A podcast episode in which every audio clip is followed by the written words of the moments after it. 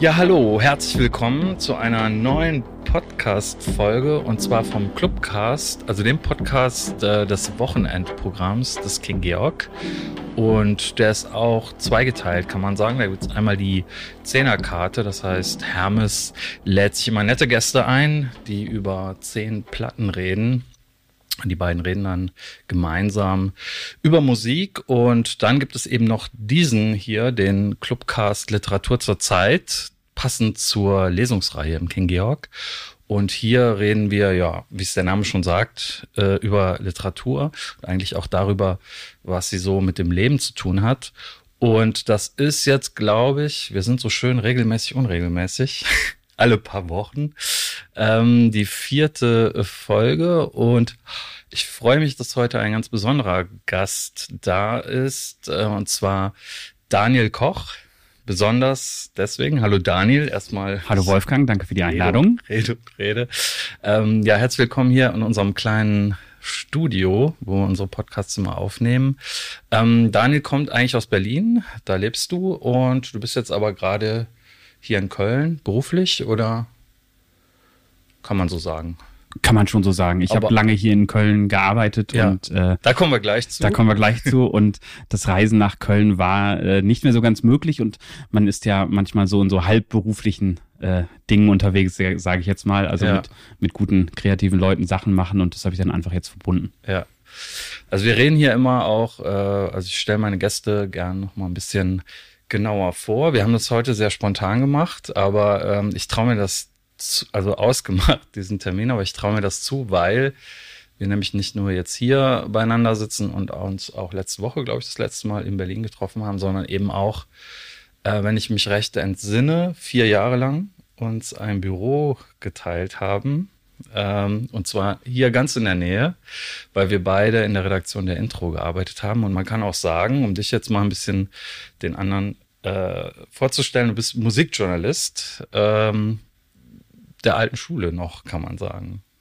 Das kann man so sagen, ein bisschen von der alten Schule geprägt worden und dann in die neue Schule reingeworfen, so mit viel Online und viel Mhm. Videodingen und jetzt in letzter Zeit viel Podcast und Audiojournalismus und äh, Wie man das heutzutage so macht. wie man das heute so macht, genau. Das, Aber, äh, ja, das alte, alte Schule meine ich, du bist aber auch noch so über das, über die Lektüre von Printmagazinen wahrscheinlich, also erstmal natürlich über das Hören von Musik, gehört auch so ein bisschen dazu, aber angefixt für den Journalismus durchs Lesen genau. von Printmagazinen. Kann man das Genau. so sagen? Kann man so sagen, muss ich auch gleich zugeben, ähm, das wird so in intellektuellen Popkreisen immer so ein bisschen ähm, verlacht oder nicht so gern gesehen. Ich komme eher von der Bretterpenne des Musikjournalismus, würde ich sagen. Also ich habe die Specs ähm, damals nicht verstanden, habe stattdessen angefangen mit äh, mich von Rock Hard und Metal Hammer zu Visions äh, zu Intro vorzulesen und äh, bin dann bei Intro und Rolling Stone dann beruflich und privat auch immer gelandet. Aber das waren natürlich schon die Hefte, die mich da sehr Ja, geprägt keine. Schande. Äh, darf ich, um das so ein bisschen einzuordnen, fragen, wann das gewesen ist? Also wann, äh, Äh, das, das so ein bisschen du. dein Alter hier auch. Das äh, darfst du. Also ich bin äh, 1994 äh, habe ich meinen erweiterten Realschulabschluss gemacht und habe dann eine Lehre im Pressegroßhandel angefangen, was natürlich sehr praktisch war. Da hatte man äh, Zugriff auf alle Musikmagazine, die man in Deutschland kriegen kann. Und daraus hat sich das dann so langsam entwickelt. Ah, interessant.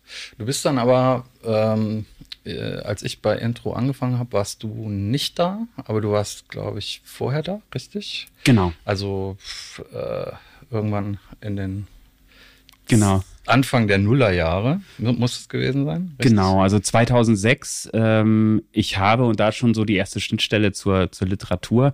Ich habe damals äh, nach meiner Lehre und Abendgymnasium dann ähm, kreatives Schreiben und Kulturjournalismus in Hildesheim ähm, studiert Mhm. und äh, wollte eigentlich Autor werden und irgendwie ist das nicht so richtig aufgegangen, weil nach dem Studiengang konnte ich keine Prosa mehr zu meiner Du wolltest, du Zufriedenheit wolltest schreiben. äh, Literatur, äh, also fiktionale äh, Genau, Literatur schreiben. genau. Eigentlich wollte ich wollte ich was mit Medien machen und schreibend und habe dann festgestellt, dass ich meinen Job damals schon gekündigt hatte, aber die Studiengänge für Journalismus, da brauchte ich noch ein Praktikum. Mhm. Das ging zeitlich nicht mehr auf und dann war Hildesheim meine letzte Chance, weil da brauchte man sowas nicht. Da musste man dann Textproben einschicken. Ah, ja. Und dann habe ich so Kurzprosa-Texte, die vorher nur meine Schublade und meine beste Freundin gelesen hatten, da hingeschickt und wurde angenommen. Und ähm, im Rahmen des Studiums brauchte ich dann noch ein Praktikum. bei einem, und das konnte man bei Kultur- oder Musikmagazinen machen.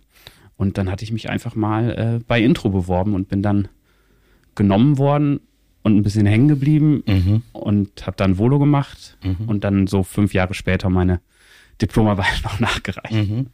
Ähm, das interessiert mich wirklich. Äh, es ist jetzt gar keine blöd gemeinte Frage, aber was lernt man beim kreativen Schreiben? Was wird einem da beigebracht? Ähm, Im Idealfall lernt man äh, tatsächlich das, was der Titel verspricht. Also man muss dazu sagen, in Hildesheim war es damals so, da war es noch ein Diplomstudiengang, heute ist es natürlich irgendwie Bachelor und Master, aber es ist äh, ein etwas getunter Kulturwissenschaftsstudiengang. Mhm. Also man lernt halt auch viel in anderen Fächern. Und der Ansatz ist tatsächlich sehr praktisch. Also äh, es ist ein sehr schönes Umfeld, wo man viel über Texte sprechen kann und wo man vor allem viel mit auch teilweise sehr namhaften Leuten, die als Lektoren, Lektorinnen arbeiten oder als Herausgeber, mhm. Herausgeberinnen. Und äh, es ist eigentlich so ein bisschen der Versuch, einen schon früh in diese Welt so ein bisschen reinzubringen und auf der anderen Seite aber auch ähm, praktische Impulse fürs eigene Schreiben dann mitzunehmen. Und bei mir lag es, glaube ich, daran, dass es nicht so ganz gefruchtet hat, dass äh, das für mich alles sehr einschüchternd war, weil ähm, Lesen und Schreiben war sowas, was ich vorher für mich gemacht hatte. Und da traf ich dann auf Leute, die halt einen ganz anderen Background auch hatten und teilweise beim Schreiben schon weiter waren. Und das hat mir ja dann so ein bisschen so das ich schreibe einfach mal einen Stephen King-Roman nach, nach meiner Fantasie irgendwie verdorben. Und äh, also das ist aber gar nicht schlimm. Ich bin dann halt einfach mehr in den Journalismus. Mhm. Also war es am Ende, am Ende eine gute Zeit oder nicht? Für ähm, dich persönlich. Mh, mm, also als ich damit fertig war, hätte ich, glaube ich, gesagt, es war ich so ein bisschen, wie soll ich sagen, ich fühlte mich da manchmal schon ein bisschen fehl am Platze, was mhm. jetzt nicht an dem Studiengang lag, sondern generell, mhm. glaube ich, an dem Uni-Umfeld. Ja.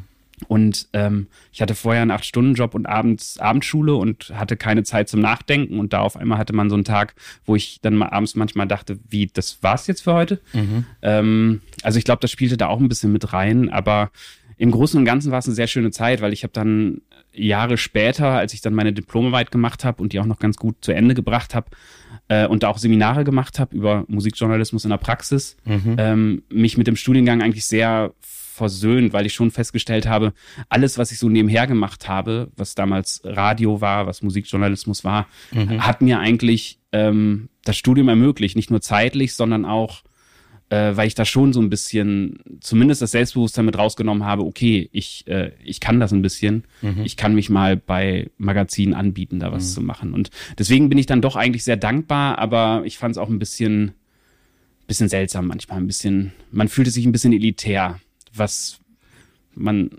irgendwie nicht abschütteln konnte, wenn man so einen kleinen Studiengang hatte wahrscheinlich. Mhm. Okay. Ähm, gelesen hast du aber immer viel, ja? Und das hat dem, also das Studium hat dem dann auch keinen Abbruch getan, dass du ein Vielleser bist. Also so habe ich dich jedenfalls kennengelernt, so würde ich dich einschätzen, wenn wir dann äh, uns mal dann eben nicht über die Intro unterhalten haben. Dann ging es sehr oft doch auch um, um, um Literatur. Und habe ich immer festgestellt, äh, oh, der Daniel der, der, du bist ja auch viel Zug gefahren, du bist ja, ja gependelt, du hast ja genau. nicht in Köln Lebensmittelpunkt gehabt. Das, genau, da kann man natürlich unterwegs viel lesen, wobei ich sagen muss, dass ich manchmal Schwierigkeiten habe, im Zug zu lesen. Mhm. Das wäre zum Beispiel etwas, worüber ich gleich mit dir auch gern sprechen möchte. Ich habe dich auch gebeten, das mache ich ja manchmal so kleine Aufgaben mhm. zu verteilen, ähm, ein Buch mitzubringen, was du mir vorstellst. Wenn wir mhm. noch ein bisschen Zeit haben, dann habe ich auch eins, was ich dir vorstelle. Spannend. Und dann schauen wir mal, ob wir den anderen überzeugen können, das Buch dann auch zu lesen. Aber eine gemeine Frage habe ich dann doch noch, äh, die sich ja bezieht auf die ernst gemeinte, die ich eben äh, gestellt habe. Sie ist auch ernst gemeint, aber was lernt man denn bei einem Volontariat bei der Intro?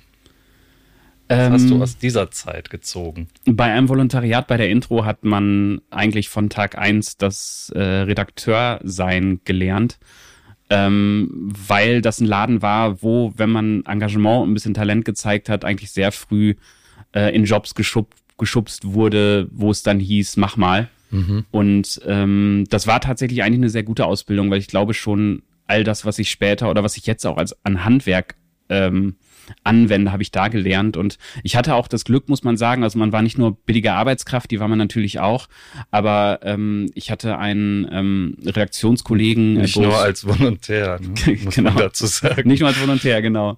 Aber ich hatte einen Redaktionskollegen, Boris Fuß, der wirklich auch ähm, sehr gut und sehr hart äh, durchredigieren kann und der hat mir tatsächlich so in den zwei Jahren sehr viel ähm, so diesen handwerklichen ähm, Zugriff auf Texte beigebracht, dass man wirklich mit ein bisschen Distanz auf das eigene Schreiben und auf das Schreiben anderer guckt und ähm, einen chaotischen Text, der im Kern gut ist, noch ein bisschen aufräumt. Und deswegen ähm, hat man da äh, viel gelernt und ich möchte die Zeit in keiner Weise missen. Mhm. Ich finde das interessant, weil du eben gesagt hast, man ist dann so ein bisschen so ein elitärer Zirkel in so einem Studium und es gibt ja so äh, den Blick von außen auf solche Redaktionen, äh, Zeitschriften, Zeitungsredaktionen, aber auch eben diese, ja, diese Pop-Redaktion eben auch als so ein elitäres Häuflein. Man muss aber sagen, äh, es ist ja so ein ähm, so eine Welt der Quereinsteiger Quereinsteigerinnen und Quereinsteiger. Ne? Also so habe ich das auf jeden Fall kennengelernt. Äh, hast du das auch so wahrgenommen? War es dann sozusagen ermutigend für dich? Ähm, und um nochmal auf das Schreiben zu kommen, weil du eben gesagt hast, dass dich das so ein bisschen gebremst hat, wie hast du dieses ähm, Schreiben müssen unter Druck wahrgenommen? Also jemand sagt zu dir, du musst jetzt einen Artikel schreiben, der muss bis morgen fertig sein. Ja, was, wie hast du das so erlebt und äh, das ist leider ein großes Problem, glaube ich, dass ich das immer noch am besten kann, dass ich Texte so schreibe, dass man sie lange vor sich herschiebt, mhm. im Kopf immer schon sehr viel sammelt und vorformuliert, aber dann wirklich, wenn man die Deadline-Pistole im Nacken spürt, sich dann hinsetzt ja. und dann leider halt auch Ergebnisse rauskommen, mit denen ich dann zufrieden bin. Also ich habe ich habe leider einige meiner Texte im journalistischen, mit denen ich äh, am glücklichsten bin. Ähm, in wirklich ganz extremen Zeitdrucksituationen geschrieben. So, also eine Titelstory habe ich mal am Tag des Andrucks geschrieben und habe mich den ganzen Tag mit Handy aus im Hotel eingeschlossen, damit ich das Ding irgendwie fertig kriege und so. Mhm. Deswegen, ich konnte mit diesem Druck immer schon ähm, im Journalistischen sehr gut arbeiten. Wenn ich aber, was ich gerade wieder viel mache, auch wieder versuche, mich mit dem fiktionalen Schreiben zu versöhnen, mhm. merke ich dann immer, dass mich diese totale Freiheit, die man dann hat, wo eine Geschichte hingeht und was man macht, ähm, dass mich das eher noch nervös macht oder ich so das Gefühl habe, das ist jetzt nicht effektiv, was ich da mache. Und ich merke, dass es da ein bisschen problemisch wird, problematisch wird, glaube ja. ich, so diese, diese Mindsets, die dann so gegeneinander spielen, so ein bisschen. Ja, finde ich interessant. Wobei ich es auch immer, also nochmal wichtig finde zu sagen, du Du warst ja ein paar Jahre darauf, also du bist dann zum Rolling Stone auch, glaube genau. ich, gegangen, von dort aus in die Online-Redaktion. Ne? Genau. du bist dann nichts Geringeres als der Chefredakteur von Intro geworden, einige Jahre später. Und Redaktion ist ja auch immer noch mal mehr als nur Schreiben. Ne? Voll, ja. Und man kümmert sich ja aber auch um andere Texte. Ne? Hast du das gerne gemacht?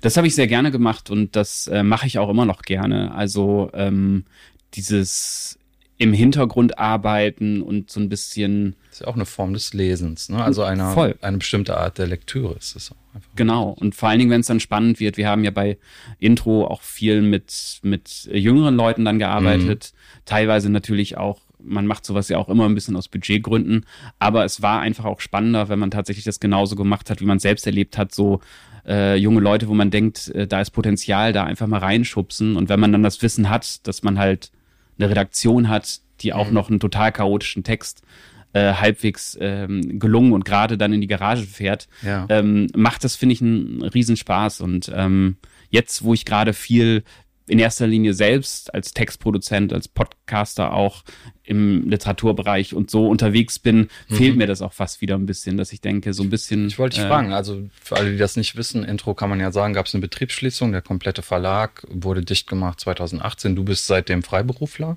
Genau. Ähm, es gab auch damals über, ja, über 40 KollegInnen äh, wurden entlassen. Damals, äh, genau, fehlte das und ähm, fehlte das. Voll. Also Printjournalismus, ein Heft zu machen. Voll. Also das einige. Ganze drumherum, ja, dieses. Einige Sachen nicht. Also, dass äh, man im Mediengeschäft als unabhängiger Verlag einfach unfassbaren Kostendruck hat und diese Medienwelt halt Ja. immer schwieriger wird, das muss man ja keinem erzählen. Mhm. Also den Part vermisse ich jetzt weniger. Mir gefällt auch der Part besser, dass man jetzt teilweise für die Dinge, die man tut, äh, bedeutend angemessener bezahlt wird. Und man verklärt die Zeit natürlich auch. Aber im Großen und Ganzen, äh, gerade so der Redaktionsalltag, dieses gemeinsam Heftplan, äh, Leute zu haben, die einen immer wieder mit, mit Headlines oder mit Fotos oder mit Ideen oder sonst was überraschen, das muss man sagen, ähm, fehlt, fehlt ungemein. Und ich, ich, ich habe es in Teilen ein bisschen mitnehmen können. Ich habe, bevor dann Corona das auch auf Eis gelegt hat, noch äh, eine Weile ein anderes Musikmagazin gemacht, das Applause-Magazin, was so ein Auftragsarbeit für, äh, für den Ticketanbieter Ticketmaster war, wo man natürlich ein bisschen werblicher funktioniert, aber wo man auch sehr viel Raum hatte, irgendwie wilde Sachen zu probieren. Und da konnte ich so ein bisschen mitnehmen, aber das war halt so ein kleines Team mit drei Leuten und halt nicht vergleichbar mit so einer Redaktionskonferenz, wo dann 15 Leute um ein Heft rumstehen und es zerreißen oder für gut befinden. Das fehlt schon. Mhm. Hast du auch festgestellt in dieser Zeit, so ging es mir jedenfalls äh, in den vielen Jahren, wo ich Artikel auch angeliefert bekommen habe und nicht nur einen Auftrag, ge äh, Auftrag gegeben, ange äh, angeliefert bekommen, dann ha habe ich sie auch gelesen und mit den AutorInnen darüber gesprochen, dass das eine sehr intime Angelegenheit sein kann. Ja. Also äh, Voll. das ist eine Art der, eine bestimmte Art der Kommunikation, sich über so einen Text zu verständigen. Ja. Ja. Und auch die Frage, wie man es halt kommentiert. Also Mhm. Hast du da mal richtig Ärger auch gehabt? mh, eigentlich nicht, nee. Ja. Also den einzigen Ärger, den ich mal hatte, war dann eher bei einer eigenen Sache, wo es dann äh, um ein äh, verkürztes Zitat einen ähm, Stress gab. Das war aber eher so ein journalistisches Ding, wo die Ja. Wahrheit irgendwo in der Mitte lag. Aber ähm, im Großen und Ganzen war es die äh, Autorinnen und Autoren, mit denen man gearbeitet hat. Da war halt keiner, der mal sagte, was hast du denn da gemacht? Ja. Ähm, Aber ich, ich fand es immer sehr schön und sehr wichtig, auch diese Kommunikation, die man dann hat. Also wenn man halt jemanden neu an Bord holt, dann hat man sich immer sehr viel Zeit gelassen und sehr ausführlich geschrieben und sehr behutsam. Mhm. Hier ist nicht so gut, probier doch das mal, die Stelle super und dann immer so diese Mischung aus Zuckerbrot und Mhm. Aber jetzt mal im Positiven gesagt, man kann sich ja auch in bestimmte Autorinnen und Autoren ein bisschen verknallen, allein durch die Art, wie sie schreiben, ja, zum Beispiel. Sie einfach sich freuen auf den nächsten Text. Voll. Also das, sowas- ähm, das das, gibt's ja. das hat man im Idealfall auch und dann, dann macht es halt großen Spaß, wenn man Mhm. halt sagt, so, okay, das wäre ein Thema, da hätte ich jetzt gerne diese Person hingeschickt. Und das finde ich ist halt auch das, was, was dem Musikjournalismus generell manchmal so ein bisschen das Bein stellt, dass es halt bei bestimmten Themen gibt's halt noch Redakteure, die das halt lange machen, die diejenigen sind, die das verteilen können und die dann halt dann als alter Sack zu einer Billie Eilish gehen. Jetzt äh, verkürzt dargestellt, wo es doch einfach sehr viel spannender ist, wenn du halt irgendwie die, äh, keine Ahnung, 19-jährige Volontärin hinschickst und da einen guten Text draus machst. Und das Du meinst ich, wegen der Konstellation, weil die wesentlich interessanter ist. genau, wegen der Konstellation und äh, das habe ich mit der Zeit gelernt, dass ich ganz viele Themen, wo ich gedacht habe, oh Gott, diesen Menschen wollte ich unbedingt mal treffen ähm, und dann doch gesagt habe, so, nee, komm, lassen wir das jetzt mal. Ähm, Ja. ja, manchmal ist es besser so, aber ähm, kommen wir nochmal zum Lesen. Es gibt ja diesen, äh, weil du das auch gesagt hast, eben du wolltest äh, Autor werden, du wolltest Literatur, Schriftsteller ja, werden, ne, als Berufswunsch sozusagen oder als äh, Wunsch äh, der Tätigkeit. Woher kommt das? Es gibt ja diesen alten Begriff äh, Leseratte. Bist du eine Leseratte gewesen als, als Kind, als Jugendlicher? Würde, würdest du das so bezeichnen? Und was hast du da so konsumiert? Ähm, ja, also bei mir war Lesen ganz früh ähm, tatsächlich auch sowas wie Weltflucht so ein bisschen. Also ich habe das schon als Kind geliebt. Ähm, Bist du denn aufgewachsen eigentlich? ähm, ich bin aufgewachsen so in der Nähe von Osnabrück, in so einem relativ kleinen, ähm, kleinen Kaff. Ja. Ähm, da gibt's ein schönes Ortsschild, da hängt ein Sackgassenschild drunter, weil das so eine gesperrte Straße ist. Das trifft äh, den Ort ganz Der Ort gut. heißt Sackgasse. Das, das, das wäre zu passend. Nee, ähm, der Ort heißt Fenne, ist halt so direkt neben der Varusschlacht äh, in Kalkriese, das kennen halt viele. Und ähm, bei mir war es tatsächlich, ich, ich weiß gar nicht, also meine Mutter hat immer viel gelesen, aber äh, ich kann mich gar nicht erinnern, wann man jetzt selbst das eigene Buch in die Hand genommen hat, das erste eigene. Also ich habe schon viel so mit den Enid Blyton Bücher angefangen und habe dann auch viel zu früh Sachen gelesen, die ich noch nicht lesen durfte. Also ich habe mir mit zwölf dann mal so im in so einem Supermarkt, so, in so einem Regal, da war halt ein Cover, das sah unfassbar toll aus. Aha. Da habe ich gerade irgendwie, da war glaube ich Top Gun gerade noch lief im Fernsehen oder so und man war so auf diesen, oh, die fliegen und so. Und da habe ich so einen eigentlich ultra harten Kriegsthriller über irgendeinen Bomberpiloten in Vietnam gekauft und habe da dann auch schon etwas verstörende Stellen drin gelesen.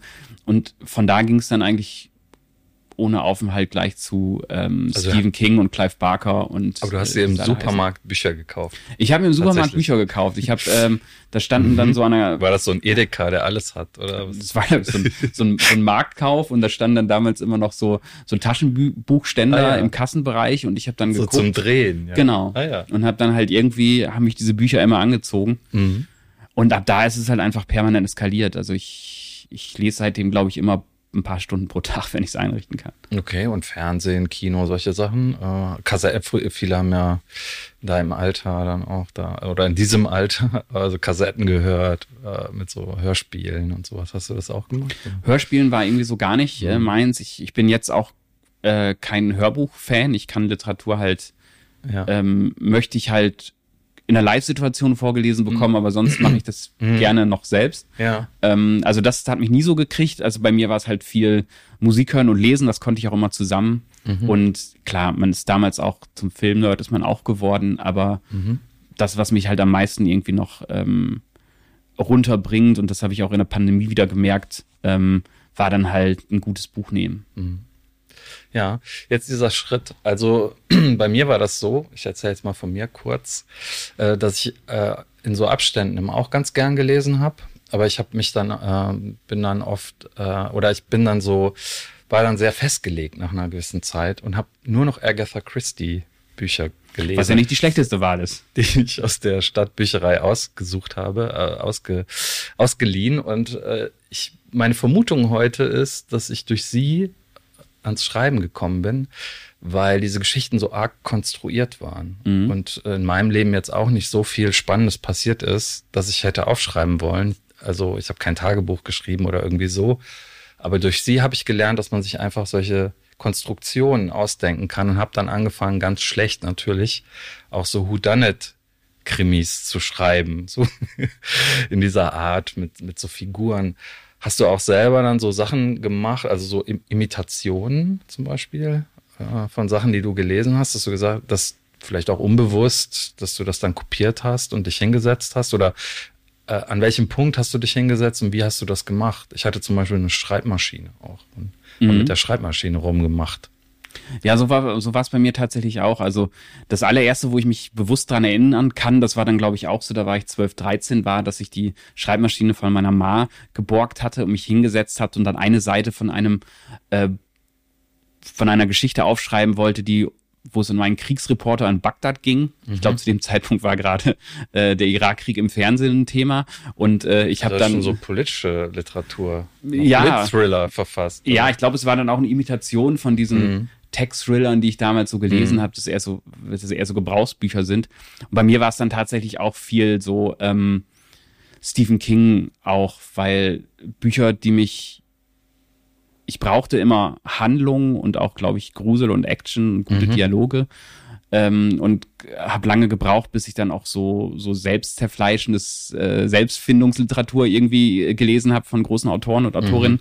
Die Und- Klassi Klassiker oder Genau, teilweise das. Also irgendwann habe ich dann auch mal so 120 Autoren, die man kennen muss und habe dann da mal so ein bisschen überall reingeschnuppert. Aber bei mir war es tatsächlich auch Imitation und gerade so diese, diese Horrorgeschichten, die King oder auch Barker oft gemacht haben, ja. ähm, wo man dann sehr reale Andockpunkte zum alltäglichen Leben hatte. Ja. Gerade halt auch diese Coming-of-Age-Thematik, die ja bei King auch immer präsent ist. Das hat mich dann einfach getriggert, dann, dann loszulegen. Und das hat sich dann ein bisschen geändert. Also die Texte, die mich dann in Hildesheim reingebracht haben, waren dann schon so äh, konstruierte, so etwas satirische Kurzprosa-Texte, wo ich dann ähm, die kürzere Form gewählt habe, weil ich da eher zum Ergebnis kam, wo ich sagen konnte, das ist jetzt fertig, da kann ich jetzt dran rumfallen. Ah ja. Und fantastische Literatur war da nicht so gefragt, oder? Ähm, fantastische Literatur, ja, Man hat immer so das Bild von dieser Gegenwartsliteratur, ne, Ja. die dort gepredigt wird. Also so, aber es ist halt nur mein Blick von außen. also das muss ich äh, Hildesheim sehr zugute halten. Die haben schon damals, also ich war glaube ich so im dritten oder vierten Jahrgang Und die haben halt, die eine Hälfte waren Leute, wo man gleich gemerkt hat, das werden mal gute Autoren. Ähm, und die andere Hälfte waren dann Leute, die dann auch so ein bisschen so Brüche im Lebenslauf hatten ähm, oder so einen Umweg gemacht hatten wie ich. Ähm, und da war teilweise auch schon, es gab auch schon Leute, die fantastische Literatur, es gab Leute, die halt äh, Literatur für Kinder gemacht haben. Mhm. Eine Kommilitonin damals hatte mich mal gefragt, ob ich für so einen Schmuddelverlag äh, schreiben wollte mit einer Freundin zusammen, aber Schmuddelverlag. Ja, so ein so ein so ein so ein Verlag, der halt wirklich so pornografische Bücher rausbringt und die haben halt immer Autoren und Autorinnen gesucht, die, gesucht, die dann halt äh, in mhm. dieser Kunstform was machen, ohne jetzt großen literarischen Anspruch. Okay, man kann alles erzählen, was man will, es muss nur alle acht Seiten irgendwie genau. eine Sexszene geben oder sowas. Genau. Ne? Ich glaube, so haben in den 60er Jahren auch viele genau. Autorinnen, Autoren ihr, Genau, Geld, ihr Geld verdient. Genau, das haben ja auch Anis Nin und Henry Miller Mhm. haben ja auch eine ganze Weile da ähm, mit pornografischer Literatur dann ihr, ihr, ihr Mhm. Brot verdient. Aber ähm, also man konnte da eigentlich alles machen und die Sachen, mit denen ich da mich vorgestellt habe, ich wollte damals sowas schreiben wie ähm, Per Anhalter durch die göttliche Komödie. Ich habe mich irgendwie viel mit Büchern und Mhm. satirischen Schriften über das Leben nach dem Tod und die verschiedenen Ideen, die es da gibt und äh, hatte dann angefangen so ein bisschen Aber schon sehr referenzreich, ne? Ist ja schon. Äh, definitiv, definitiv. aber ich so. meine, Stephen King macht sowas ja auch. Der dunkle Turm zum Beispiel ist ja ne, sein äh, Mammut-Referenzwerk, würde ich sagen. Ja. Ähm, und mal angeschlossen an das, äh, was du eben gesagt hast, wenn du, vorausgesetzt, du wärst jetzt äh, in dem Moment Chefredakteur bei Intro gewesen, wo ein Interview mit Stephen King angeboten worden wäre, was sehr schwer zu bekommen ist. Das hättest du wahrscheinlich dann natürlich auch ganz selbstlos aus der Hand gegeben oder ich hätte dann zumindest versucht, dass der geschätzte Kollege äh, Frömmberg, der auch ein ja, bekennender, darauf, das äh, wollte ich natürlich, genau. bekennender Aktivist äh, dafür ist, dass Stephen King einen Literaturnobelpreis bekommt. Wir wären dann natürlich zusammen dahin gefahren. Genau, äh, ganz ernsthaft, würdest du den mal gerne treffen oder wäre das? Ich glaube, den würde ich schon sehr gerne treffen. Also generell war es bei mir immer so, Idole treffen, da gehe ich eigentlich immer eher so neugierig und jetzt nicht sonderlich starstruck hin. Also das Mhm. habe ich bei Musikern und Musikerinnen Ja. auch. Da habe ich nur, als ich mal mit Jenny Lewis spät nachts telefoniert hat und sie eine verrauchte Stimme hatte und leicht angeschickert war, da war ich mal starstruck. Ja. Aber ansonsten ist mir das nie passiert. Aber ähm, würde ich tatsächlich gerne machen. Also ich habe mal auch für Intro äh, Neil Gaiman interviewt, den ich auch sehr Mhm. äh, zu schätzen gelernt habe. Und das war, ähm, das war ein sehr tolles Gespräch. Aber das war dann auch ein bisschen weird, weil man schon gemerkt hat, der ist das äh, Star-Autor sein gewöhnt und der war dann so drauf, dass er Das ist ein lustiger Vogel, oder? Kann total, total. Hat auch sehr von seiner Frau Amanda Palmer ähm, Mhm. geschwärmt, weil das Buch, das er damals geschrieben hatte, war auch ein bisschen so sein Liebesbrief äh, Ja. an sie. Das war sehr schön und sehr, sehr guter Typ. Ja, ich habe ihn auch mal getroffen, da hat er sehr von seiner Lesetour äh, mit Martin Semmelrogge, Oh, okay. sagen wir jetzt auch mal geschwärmt, Das, der die deutschen äh, äh, Passagen gelesen hat aus seiner Deutschlandtour. ja, Das, das, muss war auch sicherlich sehr Rock'n'Roll. abenteuerlich gewesen sein, ja. Wie, äh, also wenn du jetzt irgendwie schon jahrzehntelang so viel liest, ähm, wie, geht, wie sind deine Wege? Wie würdest du das beschreiben? Also wie suchst du deine, deine Lektüre aus? Die fällt ja nicht dir einfach so in den Schoß. Also was, wie weißt du, was du als nächstes liest? Es gibt so viele Möglichkeiten. Genau, also ich, es ist ein bisschen wie beim Musikhören, dass ich so ein bisschen, äh, ich habe beim Musikjournalismus auch immer schon gesagt, äh, so Musikjournalismus war für mich immer Vertrauenssache und so ist es bei Literaturdingen auch ein bisschen. Ich habe so ein, ein Netzwerk an, an Leuten, denen ich folge, die ich einschätzen kann und wo ich gemerkt habe, die empfehlen Sachen, die mir gefallen. Ähm, ich lese dann natürlich die einschlägigen Feuilletons, wobei ich da tatsächlich selten neue Impulse rauskriege. Die liest du auch noch. Die lese ich, also nicht alle, das ist natürlich nicht, aber so, äh, Mhm. also die FAZ und die SZ habe ich eigentlich immer so, versuche ich im Blick zu behalten. Und ähm, ganz viel wurde es dann aber tatsächlich, dass ich dann Interviews von Autorinnen und Autorinnen lese, Hm. die dann wiederum ähm, andere nennen. Und ich habe so ein kleines Lesehobby, seitdem ich irgendwie 16 bin, ähm, lese ich mich gerne durch Skandalliteratur und Bücher, die halt irgendwie Leute schockiert haben. Ja, du hast noch Und- Bücher von mir. Äh, ich habe auch noch Bücher von dir, genau.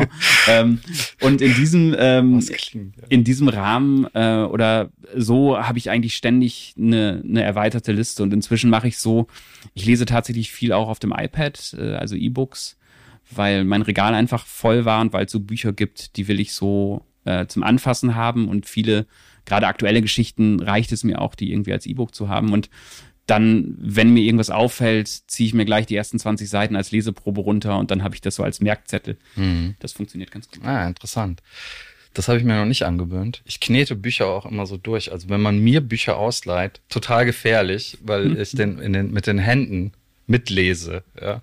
deswegen ähm, habe ich mir das noch nicht angewöhnt, aber das sagst du gerade in dem Moment, wo ich dich fragen wollte, ob es einen empfehlenswerten, tollen Buchladen gibt in Berlin, äh, den du vielleicht öfter frequentierst oder bist du dann eher jemand, der sich über korrekte Kanäle dann die Bücher irgendwie bestellt? Ähm, also ich bestelle tatsächlich auch viel, gerade so bei englischsprachigen Sachen geht ja. das da halt immer schon äh, mhm. Schon, schon schneller, aber äh, da kann ich äh, sehr den, äh, die Buchkönigin in Neukölln empfehlen. Ich habe nämlich, äh, als das mit der Pandemie so losging und in Berlin war es glücklicherweise so, dass die Buch Geschäfte sehr früh wieder aufmachen durften und dann halt äh, so einen Türservice hatten oder dass man das halt abholen konnte. Mhm. Und äh, dann hatte ich um, mich umgeschaut, was in der Nähe ist und äh, bin ein großer Fan der Buchkönigin geworden. Das ist halt ein sehr kleiner Laden, der von, ähm, von äh, drei Frauen geführt wird, die halt auch viel so Indie-Verlage supporten und auch so ein ähm, sehr äh, feministischen Schlag im Programm haben. Und das ist auch eine Richtung, in der ich seit, seit Jahren auch so ein bisschen lese ähm, weil ich als junger Mensch einfach nur Typen gelesen habe und irgendwann gemerkt habe, was ich da alles verpasst habe. Und mhm. deswegen, ähm, wenn ihr mal in Neukölln, äh, was ja sowieso gerade der Place to be ist, in der Nähe vom Hermannplatz seid, ist das so, ja? unbedingt die äh, Buchkönigin auschecken. Okay. Sieht zumindest so aus auf der Straße, dass es der Place to be Guter ist. Tipp.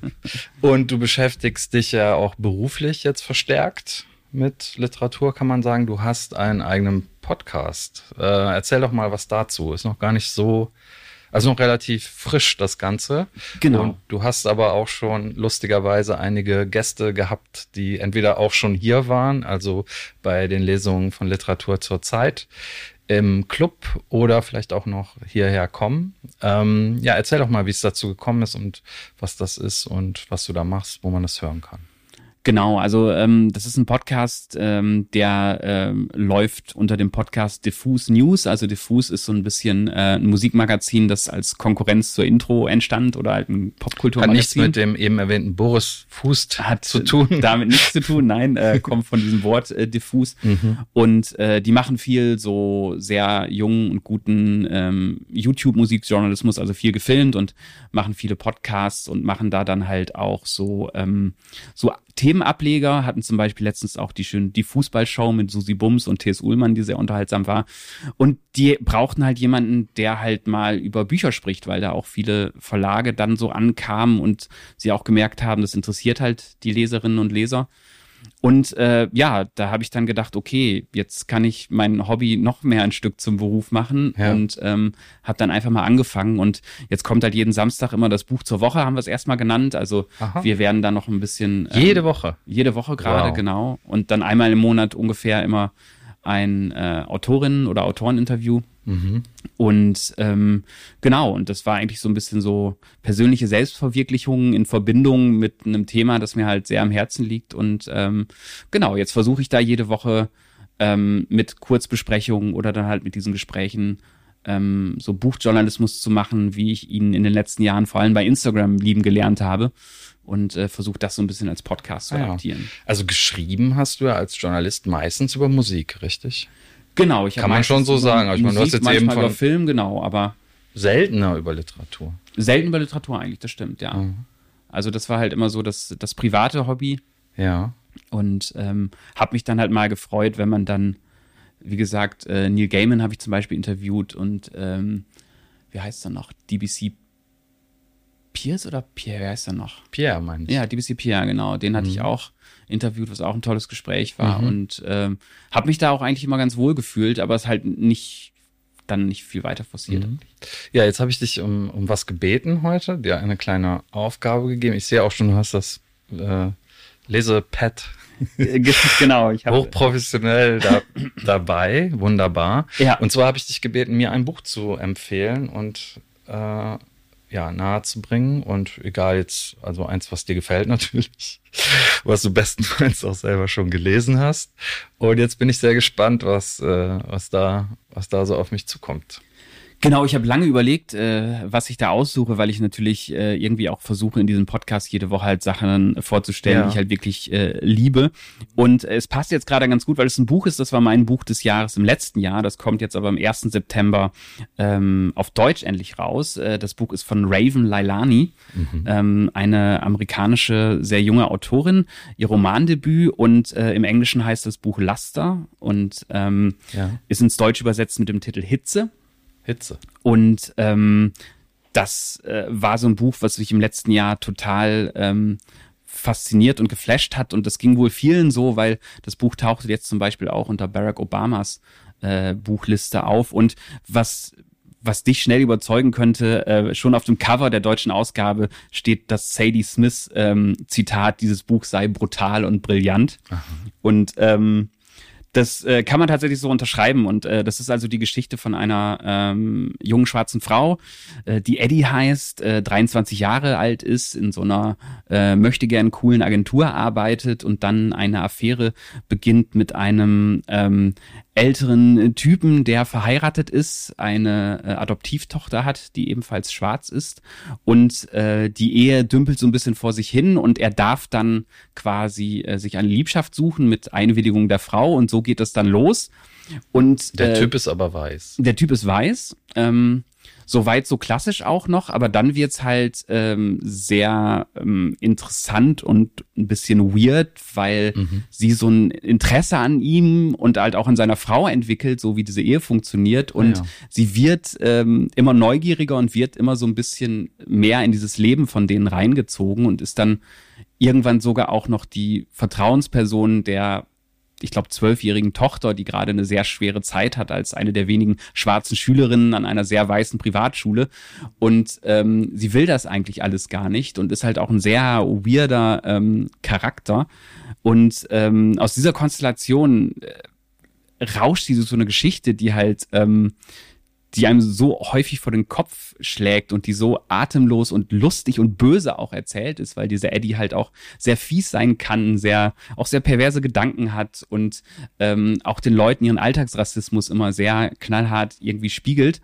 Und ähm, da gibt's halt einige sehr, sehr tolle Szenen und äh, das ist so eine ganz eigene Erzählstimme, die ich lange so gut nicht mehr irgendwie gelesen habe. Und mhm. deswegen freue ich mich sehr, dass es jetzt äh, bei. Ähm, und die ist so jung, oder hast du eben gesagt, ne? Die Autorin ist oder? Genau, ich glaube, die Autorin ist Mitte 20, sowas in, in der Richtung. Mhm. Ähm, genau. Also so ungefähr so alt wie Sadie Smith, als sie ihren genau. Und Bestseller geschrieben hat.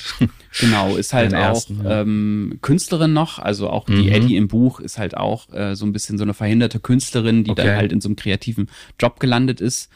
Und äh, es gibt schon einige Verbindungen und so. Also sie hat wohl auch Todesfälle in der Familie gehabt, äh, im realen Leben, die sich dann im Buch teilweise in einigen Elementen halt spiegeln. Ja. Und äh, sie malt auch sehr schöne Bilder, also ist tatsächlich auch noch Künstlerin. Und äh, ja, es ist sehr interessant, seitdem das Buch so erst in kleiner Auflage rauskam und wenn man ihr dann bei Instagram folgt, dann sieht man, dass das immer mehr Kreise gezogen hat und spätestens nach dieser Nennung von Obama in seiner Liste ähm, mhm. ist das dann noch mehr irgendwie äh, durch die Decke gegangen und ähm, ja, ich habe es durch einen sehr frühen Artikel in der New York Times tatsächlich, dann ist es mhm. natürlich kein Geheimtipp mehr, aber ähm, so fing das an und habe dann auch die ersten Seiten gelesen. Ist das eine Ich-Erzählerin? Wird das aus der Perspektive dieser jungen genau. Frau erzählt? Und dann genau, ist eine Ich-Erzählerin und ähm, die Übersetzung ist halt auch, also die ersten 20 Seiten sind schon äh, als Leseprobe zu kriegen. Ja. Und ähm, das ist auch sehr gut getroffen. Der, der muss das doch dann auch komisch vorkommen, diese Konstellation, in die sie dann da einbricht, oder?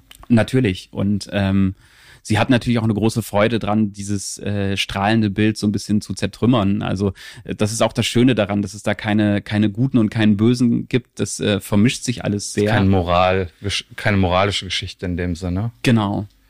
Und sie hat halt sehr, sehr äh, böse und gute Beobachtungen in vielen Punkten. Und es gibt halt so ein paar Szenen, die man mhm. halt, also die Geschichte klingt ja sehr klassisch und ja. auch so Geschichte mit, mit so Liebschaften, die nicht aufgehen und Affären ist ja wirklich sehr weit verbreitet. Aber eine andere Autorin, die ja sehr erfolgreich ist, Sally Rooney. Genau. Äh, ne? Also ähm, in, ich glaube, People of Color kommen sehr selten in ihren Büchern vor, also bisher auf jeden ja. Fall, aber diese Beziehungskonstellationen, ne, die sind ja das Thema genau. ihrer Bücher, Normal People. Und diese sozialen Gefälle zum Beispiel und diesem Buch von Raven Lailani gab es mhm. zum Beispiel eine Szene, die, die mich halt sehr begeistert hat, auch als Musikjournalist. Ähm, Wir können ja ruhig auch Klassenunterschiede sagen. Genau, Klassenunterschiede, sehr deutliche. Ja. Und ähm, die Frau von diesem Mann, die halt eigentlich auch eine sehr, sehr coole und auch sehr kühle Person ist, mhm. ähm, die nimmt dann irgendwann äh, diese Eddie, also die Affäre ihres Mannes, die dann auch eine Weile in dem Haus sogar wohnt, äh, mit auf ein Konzert. Und das ist halt so eine sehr, so eine Underground-Hardcore-Show, wo sich dann halt so tätowierte äh, linke Skinheads so richtig hart aufs Maul hauen, wo diese Frau sich dann voll reinwirft. Und diese Perspektive, wie ähm, äh, Eddie dann auf diesem Konzert steht und weißen Männern mit viel Testosteron im Blut zuhört, die dann die ganze Zeit Fuck Racism rufen, ist so toll pointiert und auch böse beobachtet, dass man da halt selbst auch ähm, ja sich ganz häufig äh, ertappt fühlt mhm. in seiner ähm, in seiner Wokeness, die man ja gerne erreichen will. Und ähm, das macht es wirklich sehr außergewöhnlich. Und mhm. ähm, diese Konstellation ist sehr klassisch, aber was sie daraus macht, ist halt einfach äh, sehr atemlos und sehr, sehr, sehr, sehr toll. Ja, es ist cool. Sowas funktioniert, wenn man es gut macht. Äh, ne, dieser Blick von einer Welt in die andere, das ist halt irgendwie immer auch äh, eine ziemlich spannende Perspektive. Ich habe dir deswegen auch noch äh, was mitgebracht. Ich weiß nicht, ob du es gelesen hast, Octavia Butler. Das Buch heißt Kindred. Ich glaube, es ist auch auf Deutsch mal als verbunden äh, erschienen und das ist eine Zeitreisegeschichte. Mhm.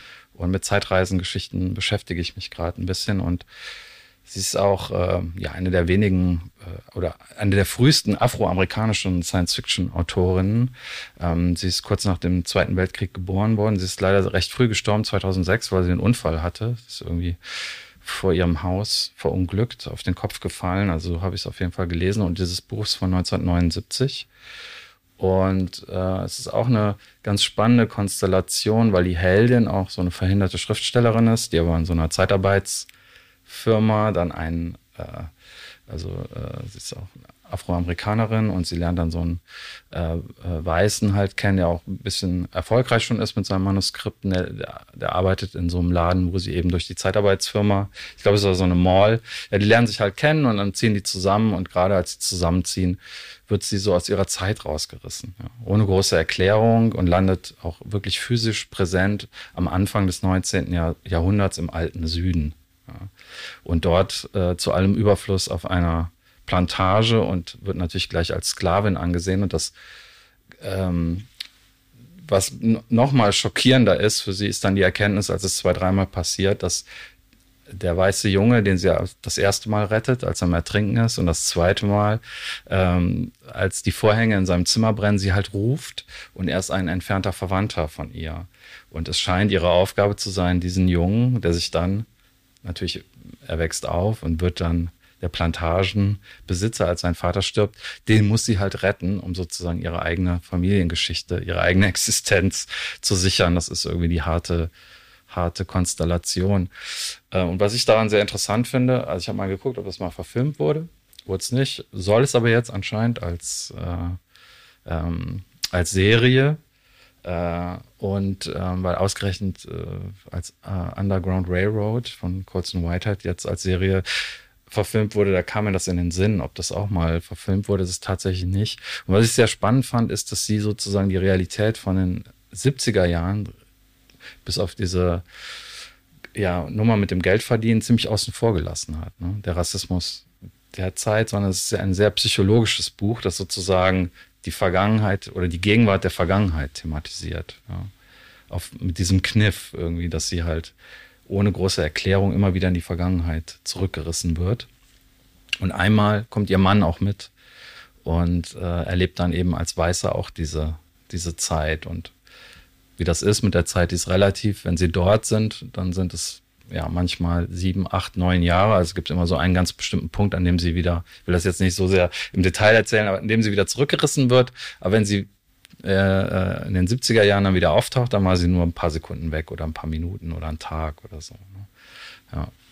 Das ist das Buch von Octavia Butler. Das ist sehr, sehr spannend. Also ich, ich lese mich so langsam ein bisschen rein. Also ich habe in den letzten äh, anderthalb Jahren sehr viel so ähm, junge Science-Fiction-Literatur auch äh, gelesen mhm. und fand es sehr faszinierend, dass da jetzt gerade so eine Garde an ähm, jungen Autorinnen vor allen Dingen äh, unterwegs ist und ähm, ja zum Glück also viel mehr auch voll. als früher ja ja. Also die, die machen das halt echt irgendwie bunter und positiver und ähm, ja. und deswegen äh, bin ich häufig bei ihr gelandet, weil das natürlich auch ähm, ähm, ja, ein Name ist, der immer wieder fällt und weil auch ganz viele Autorinnen dann auch festgestellt haben, dass sie ja auch ihrer Zeit da eigentlich sehr, mhm. sehr voraus war, beziehungsweise dass es ja gerade in der fantastischen Literatur, ja. sei es jetzt halt äh, bei den Geistergeschichten oder auch bei den Sachen, die äh, in Richtung Science Fiction gehen, da gab es ja auch schon sehr früh wirklich sehr, sehr, ähm, sehr, sehr spannende Stimmen, die sehr äh, futuristische oder apokalyptische Geschichten geschrieben haben. Und ähm, deswegen bin ich bei ihr gelandet und hab, bin jetzt angefangen, äh, ich, ich brauche immer so, so zwei, drei Kurzgeschichtensammlungen zum schnell mal wegsnacken, mhm. äh, die man dann so über ein Jahr verteilt dann so liest. Und da habe ich jetzt bei ihr auch mal auf jeden Fall zugeschlagen. Bin ich sehr gespannt. Und Keinwood ist natürlich, äh, wird immer wieder ähm, mhm.